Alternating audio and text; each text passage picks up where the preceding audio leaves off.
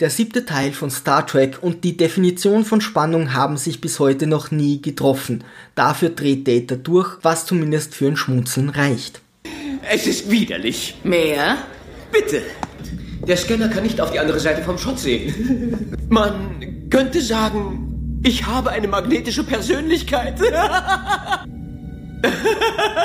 Mr. Tricorder.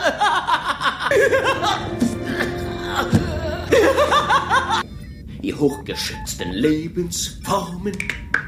Kirk und seine ehemalige Crew nehmen als Gäste beim Jungfernflug der neuen Enterprise teil, als auch schon ein Notruf hereinbimmelt.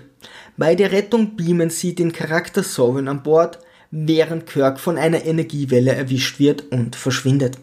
Captain Kirk, bitte, antworten Sie. Zur Zeit von BK lebt Soren noch immer. Es heißt doch, die Zeit ist das Feuer, in dem wir verbrennen. Er paktiert mit den Klingonen, greift die Crew der neuen Enterprise an und entführt Jordi. Langsam erkennen sie, dass er wohl ein unangenehmer Zeitgenosse ist. In Ihrem eigenen Interesse hoffe ich, Sie wollten gerade ein Paarungsritual anfangen. Er möchte zurück in den Nexus und versucht deshalb in die Energiewelle zu gelangen. Er will zurück in den Nexus. Es war, als lebte man im Innern des Glücks. Riker hat die Schnauze voll, tötet die Klingonen und zerstört serientypisch wieder einmal eine Enterprise, während Sovereign gleich eine ganze Sonne und damit einen bewohnten Planeten über den Jordan schickt. Dabei wird Picard in den Nexus gezogen, wo er auf Kirk trifft. Ich bin Captain Jean-Luc Picard vom Raumschiff Enterprise. Gemeinsam erkennen sie, dass diese Welt nicht real ist und ihre Emotionen somit nicht richtig ansteuert.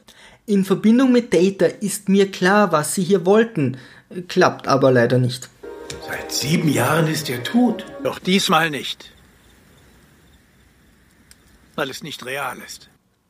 Die zwei Captains reisen in der Zeit zurück, halten Soren auf und Kirk opfert sich erneut heroisch. Dieses Mal stirbt er nicht alleine. Aber verstehen tue ich das Ganze nicht. Was ist mit Soren passiert? Warum können die beiden aus dem Nexus in der Zeit zurückreisen und Einfluss auf die reale Welt nehmen?